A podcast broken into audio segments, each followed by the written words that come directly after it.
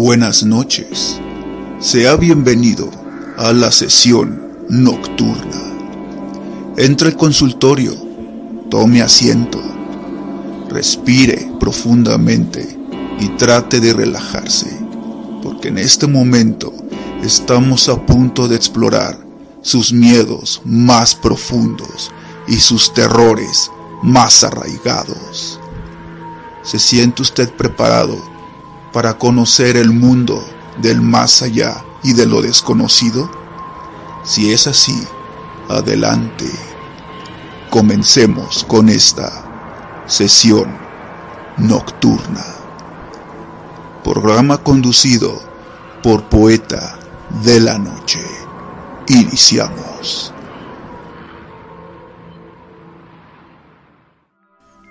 El amor y el odio tienen dos filos y más aterradores que una certera hacha.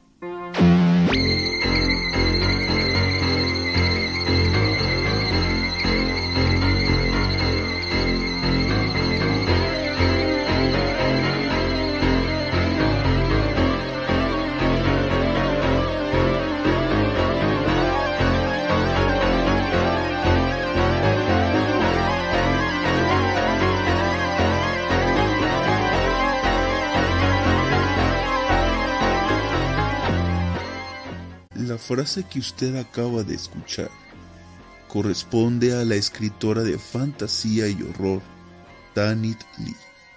Nos refiere cómo las emociones como el amor y el odio parecen compartir el mismo lugar. Se puede amar con intensidad como de la misma manera que el odio y ambas emociones pueden ir dirigidas a la misma persona. Esto lo hace aterrador, porque aquella persona que te ama puede trastocarse en un odio mortal. Sea bienvenido a una sesión nocturna. Acuéstese en el diván y hablemos sobre aquella persona que te ama, pero también te odia, tu propio Padre. Feliz Día del Padre. De acuerdo con nuestra sociedad, padre es tanto el genitor biológico como puede serlo también alguien que asume el deseo de responsabilizarse de uno o más menores de edad bajo su cargo, como lo es en el caso de la adopción, lo que nos indica que la paternidad no se limita a un concepto meramente biológico, pues su nombre puede engendrar más no asumir el deseo de hacerse cargo del menor. Además, cada cultura asigna un rol a la paternidad de los que se reúnen los aspectos más básicos. Uno de los más generales es el rol de proveedor función que designa para el padre que se encarga de trabajar fuera del hogar y en cambio lleva el alimento a casa y cubre las necesidades económicas de la familia. Por ejemplo, en los pueblos prehispánicos, en especial los mayas, los padres no se quedaban en la casa y salían a cazar el alimento. El siguiente rol es el de protector en las sociedades heteronormativas, al padre suele asignar la función de proteger a su familia, desde las amenazas exteriores hasta dar un refugio o techo a los miembros de la familia. La imagen simbólica que se construye del padre es la de alguien fuerte, y esa fuerza debe emplearla para proteger, supuestamente, a los vulnerables. El siguiente rol es el de educador. En algunos pueblos ancestrales, el padre se encargaba de educar a los varones para que éstos suplieran el lugar de él si hiciera falta, o en un futuro ser padres de su propia familia. Se les instruía desde cacería, agricultura y guerra. En cambio, en las jerarquías más altas de poder, los padres educaban a sus hijos para próximamente tomar el lugar de la corona y heredar el legado de gobierno, por lo que esta función considera el lugar que debe ceder al padre ante sus hijos. Y en uno de los penúltimos roles es el de transmisor de ley. Si prestamos atención a las estructuras de sociedades patriarcales, la función paterna se relacionaba con la ley, es decir, el padre debía transmitir la ley a su familia, logrando que los miembros se apeguen a las normas sociales para ser aceptados por la sociedad. Desde la teoría psicoanalítica, Sigmund Freud pensaba en el padre como portador del falo y el que transmite la angustia de castración. El padre posee algo que el hijo anhela, la fuerza para mantener a la madre a su lado, provocando con esto que el hijo rivalice y posteriormente se identifique con él, heredando la instancia del superior, y ver al padre como un ideal a seguir, dejándolo en espera de poseer algo que nunca tendrá, el falo. Padre también es castrador. Freud describe esto como el padre que frustra el goce del niño, lo limita o prohíbe ciertas acciones que éste termina produciendo angustia en el menor, generando la fantasía que perderá algo importante de su cuerpo si desafía la ley del Padre, por lo que no queda de otra más que someterse a lo impuesto y desea ser como Él. Esta es una situación decisiva para el desarrollo de conflictos psicopatológicos como la neurosis, psicosis o perversión. Otro psicoanalista de mayor influencia en el ámbito del psicoanálisis fue Jacques Lacan, quien al hablar del padre aporta un concepto pilar a su teoría, el nombre del padre. Se trata de una función simbólica que con la ayuda de la madre, el hijo es reconocido como producto del padre y con esto logra evitar cometer actos prohibidos. Y hablando del horror, hablaremos del Padre dentro de este género. Hablemos del sentimiento de miedo que nos genera los padres. Francisco Goya pintó entre el periodo de 1820 a 1823 una de las más aclamadas pinturas que inmortalizaría su obra, Saturno devorando a su hijo. La pintura hace referencia al mito del dios Cronos, que tras matar y usurpar el lugar de su padre, Cronos le, predicen una temible profecía uno de sus hijos lo derrocaría y tomaría su lugar. Para evitar esto, opta por comerse a los bastagos que tuvo con Rey, pero no contaba con que Rey escondió al menor de sus hijos, Zeus, quien al crecer cumple con la profecía. De acuerdo con este mito, se describe una de las funciones paternas que describimos anteriormente, que corresponde a educar para ceder el lugar a uno de los hijos. Sin embargo, el titán Cronos no está dispuesto a dejar su lugar, pues dejarlo implica tener que morir, por lo que esto nos traslada a una reflexión. ¿Ser padre implica aceptar la muerte propia? Puesto que a su vez se tomó el lugar previamente del padre. En el mito griego de Edipo, el rey Layo también le es profetizado, al igual que Cronos, que su hijo lo asesinará y desposará a su madre, pues sería un castigo divino por violar a Crisipo y que éste se suicidó a causa suya. Como a Cronos, la muerte le acecha como pago de su crimen en forma de su hijo.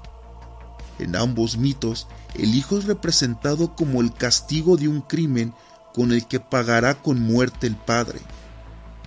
Para evitar tal desgracia, Layo se deshace de su hijo sin contar que tiempo después regresaría para matarlo y desposar a su propia madre, considerando que Edipo ignoraba la naturaleza de su ascendencia. Lo aterrador de esta paternidad es el hecho de que un padre asesine a su hijo para evitar que éste lo suplante, porque al igual que Cronos hizo lo mismo, o el Layo, el hijo sea la forma de pagar un crimen del pasado. Y adentrándonos al ámbito del género de horror y a la literatura, podemos detectar algunos relatos donde la figura del padre se trastoca algo completamente aterrador. Uno de los cuentos de los hermanos Grimm podemos encontrar un cuento no tan común y que, por supuesto, debido a la naturaleza siniestra de este relato, no suele publicarse demasiado o hablar mucho de él. Se trata del cuento de la doncella sin manos. En esta historia, un molinero completamente pobre decide pactar con el diablo para obtener riquezas, a cambio de su alma. Pero el padre, en lugar de ofrecerle su alma, le ofrece el alma de su hija. Cuando llega el momento de cumplir con lo pactado, el demonio le advierte que vendrá por el alma de su hija, y éste en cambio le advierte a ella que el demonio vendrá por ella. Y para evitar esta tragedia, el padre le amputa las manos a su hija con un hacha, y así evitar que el diablo venga por el alma de la joven.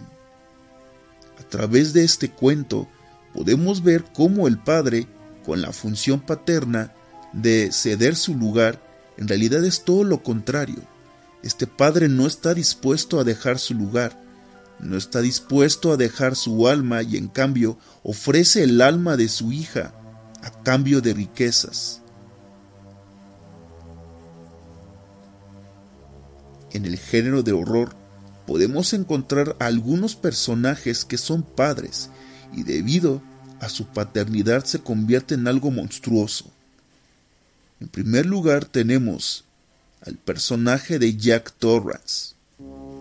Stephen King, a finales de los 70, publicó la novela del Resplandor, novela que trata sobre la familia Torrance, cómo el padre, Jack Torrance, pierde su empleo en una secundaria tras enfrentarse a un alumno y obviamente esto le provocó que perdería su empleo.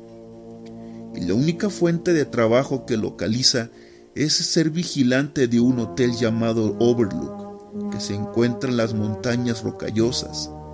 Durante el crudo invierno debe hacerse cargo del hotel, ya que en esa temporada no hay huéspedes, ya que la ventisca es tan fuerte que bloquea el paso. Y para no estar solo, Jack Torrance puede llevar a su familia. Pero a medida que pasan los días dentro del hotel, una fuerza maligna que habita en este lugar poco a poco posee a Jack, haciendo que cometa actos grotescos y entre ellos intente asesinar a su propia familia. A través del personaje de Jack Torrance podemos darnos cuenta una de las funciones que habíamos mencionado o los roles de la paternidad, la de protección y también la de proveedor. Tras quedarse sin trabajo, es obvio que este rol de proveedor no se puede cumplir, ni mucho menos el de protector, ya que cuando la familia Torran se da cuenta de que algo maligno hay en el hotel, ya que Danny, al poseer el don del resplandor, le permite advertir que hay algo maligno ahí, Torrance no puede proteger a su familia. Por lo tanto, el rol de protector y el de proveedor se ven completamente frustrados. Y al contrario, tanto la novela como la película se revela que Torrance tiene un problema no solo de alcoholismo, también control de impulsos, ya que hace tiempo él le había roto el brazo a su hijo cuando era más pequeño, cuando éste de manera accidental le arruinó los escritos, que se trataba de una novela por publicar. No es que el Hotel Overlook transforme a las personas en personas malvadas, sino que más bien lo que hace es que al detectar que hay algo malvado en estas personas, solamente se encarga de empujar o dar un pequeño empujoncito para que esa maldad pueda aflorar. Jack Torrance tenía sentimientos de odio hacia su familia, pero también sentimientos de amor. Lo que provoca el Hotel Overlook es que despierte esta maldad incubada en él, por lo cual se reconoce que Torrance en realidad no quería a su familia, sino que la veía como un obstáculo para el éxito para poder publicar ese famoso libro que incluso está escribiendo durante su estancia en el Hotel Overlook.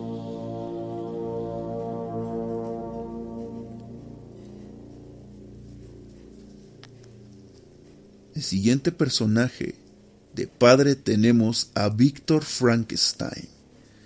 La novela publicada por Mary Shelley no solo nos habla de terror, también de ciencia ficción pues Víctor Frankenstein, un médico, descubre la forma de poder vencer a la muerte, y si la necesidad del sexo puede traer a la vida a un ser que en realidad ha estado muerto.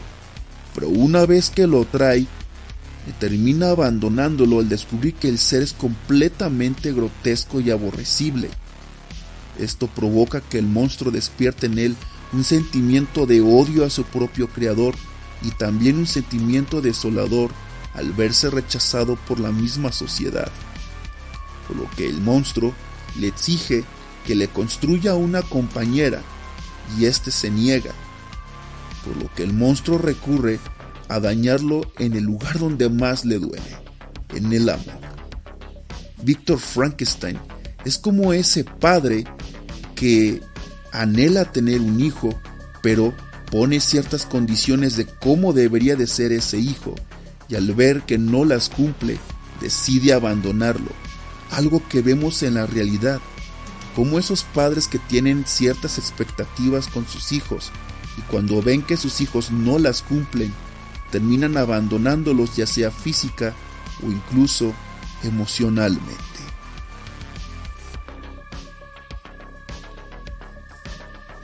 Nuestro siguiente ejemplo también de padre aterrador lo tenemos con el personaje del señor Marsh, padre de Beverly, personaje que aparece en la novela de It, creada por Stephen King. El señor Marsh es un hombre que trabaja en el área de intendencia de la primaria donde estudia su hija Beverly y también los amigos de esta, por lo que su oficio provoca que los compañeros de escuela de Beverly se burlen de ella, denigrándola simplemente por el puesto de trabajo de su padre. Pero lo más aterrador de este hombre es que parece ser un abusador sexual. Siempre está protegiendo o sobreprotegiendo a su hija y cuando ve que ella se reúne más con sus amigos, comienza a sospechar que tal vez ella tenga actividades sexuales y trata de revisar si ella ha tenido actividad sexual, por lo que Stephen King creó una de las frases más aterradoras de este personaje. Me preocupas mucho, Beverly. Me preocupas.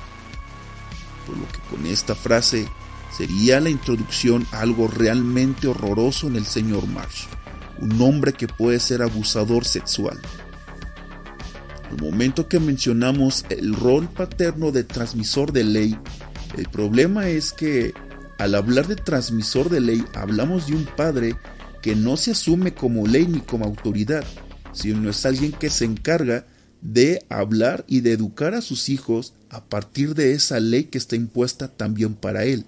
Es decir, ser transmisor de ley implica reconocer que uno está sujeto a una ley, en cambio, un padre que se asume como ley es alguien que puede llegar incluso a distorsionar la propia ley para corromper a sus hijos, como el caso de señor Marsh, un hombre que aprovechándose de su rol paterno, tratará de abusar de su propia hija.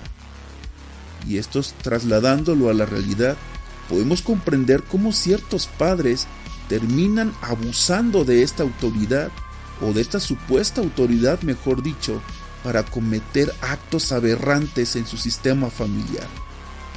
Tal como lo veremos con el personaje de la película del señor Mex, que forma parte de la película Frágil, conocida en México, Las manos del diablo. En esta película, cerca de un poblado de Texas, comienzan a ocurrir una serie de homicidios que tiene que ver con asesinatos ritual. Cuando la policía está investigando, descubren que los homicidios son muy parecidos a los que ocurrieron uno cerca de un pequeño pueblo, cometidos por el señor Meix, un hombre que parece ser fanático religioso. Hombre viudo que era un mecánico y llega con sus dos hijos para relatarles que tuvo una visión de un ángel que le comendó la siguiente misión. Debía buscar los demonios que se posesionaban de ciertas personas y las inducían a cometer pecados.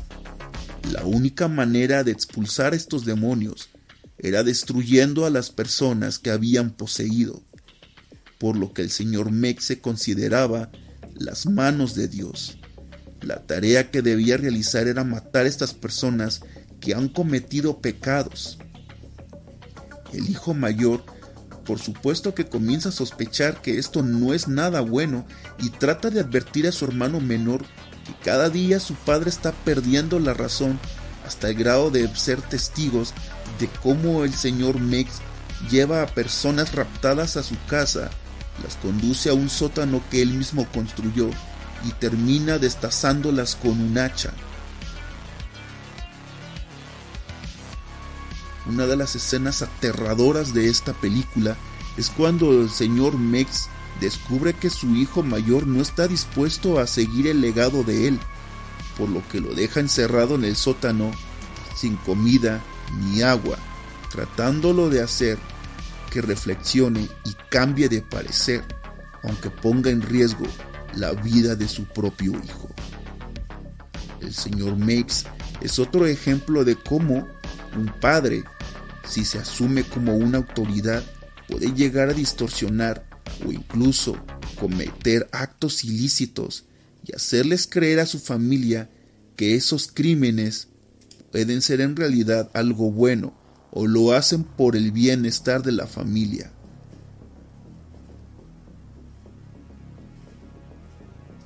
Otro personaje que también es un padre que nos llega a aterrorizar se trata del mismísimo Freddy Krueger, villano de los años 80 que forma parte de la saga de películas Pesadilla en la calle Elm. Freddy Krueger, en la sexta película, nos llega a revelar que él era padre de familia, hasta que le quitaron la custodia de su hija tras ser responsable de los homicidios de niños en el pueblo de Springwood, como también de la desaparición de su esposa. En una de las escenas que tiene con su hija Maggie, cuando ella tiene una pesadilla con él, éste le confiesa que tras haberle quitado a su hija, él se encargó de quitarle los hijos a los otros. Por lo tanto, los asesinatos y las pesadillas que hemos visto en las otras películas, la verdadera motivación era una venganza de Freddy y tras haber sido separado de ella. Por lo cual Freddy Krueger ha cometido esta serie de asesinatos solo para proteger a su hija y dar con ella. Pero también nos daremos cuenta que este personaje tan malvado en realidad no le interesaba a su hija. Lo único lo que quiere es dominar la realidad, poblando otros lugares con pesadillas. Y para finalizar nuestro conteo de padres malvados o padres que nos llegan a aterrorizar, tenemos el siguiente, que es Jerry Blake, protagonista de la película el padrastro. Jerry Blake es un hombre que está completamente obsesionado con la idea de la familia perfecta, por lo que cambia de identidad y cada vez que conoce a una madre soltera o viuda, este consigue manipularla y una vez que logra entrar al ambiente familiar, si ve algo que no le parece, termina masacrando a toda la familia. Lo aterrador de este tipo de padre es su trata no solamente de alguien que puede suplir el lugar del padre, sino que puede tener perversas intenciones. A manera de conclusión, tanto la literatura de horror como las películas, los que nos llegan a mostrar acerca de la paternidad en todo su esplendor maligno, se trata más que nada de las funciones o roles paternos, pero y la inversa. Por ejemplo, si lo que se espera de un padre es que sea protector, el género de horror nos muestra que hay padres que no protegen, como el caso de Víctor Frankenstein, o padres que no están dispuestos a ceder su lugar y en cambio matarán a sus hijos para evitar que éstos puedan tomar su lugar, como podemos verlo con los mitos tanto del rey Layo como de Cronos. Y también como padres pueden llegar a pervertir a través de la ley a su propia familia, como podemos verlo con el personaje del señor Makes o el padre de Beverly, el señor Marsh, como estos personajes utilizan la autoridad para cometer crímenes y hacer creer a su familia que eso está completamente bien. Por lo que nos enseña el horror que lo inverso de estos roles sería precisamente lo aterrador, padres que no protegen, padres que pueden utilizar la ley para cometer los peores crímenes, o peor aún, que puedan comerse o asesinar a sus hijos para evitar que tomen su lugar. Después de escuchar este relato, esperemos que pueda usted conciliar el sueño y dormir tranquilamente. ¿O sí?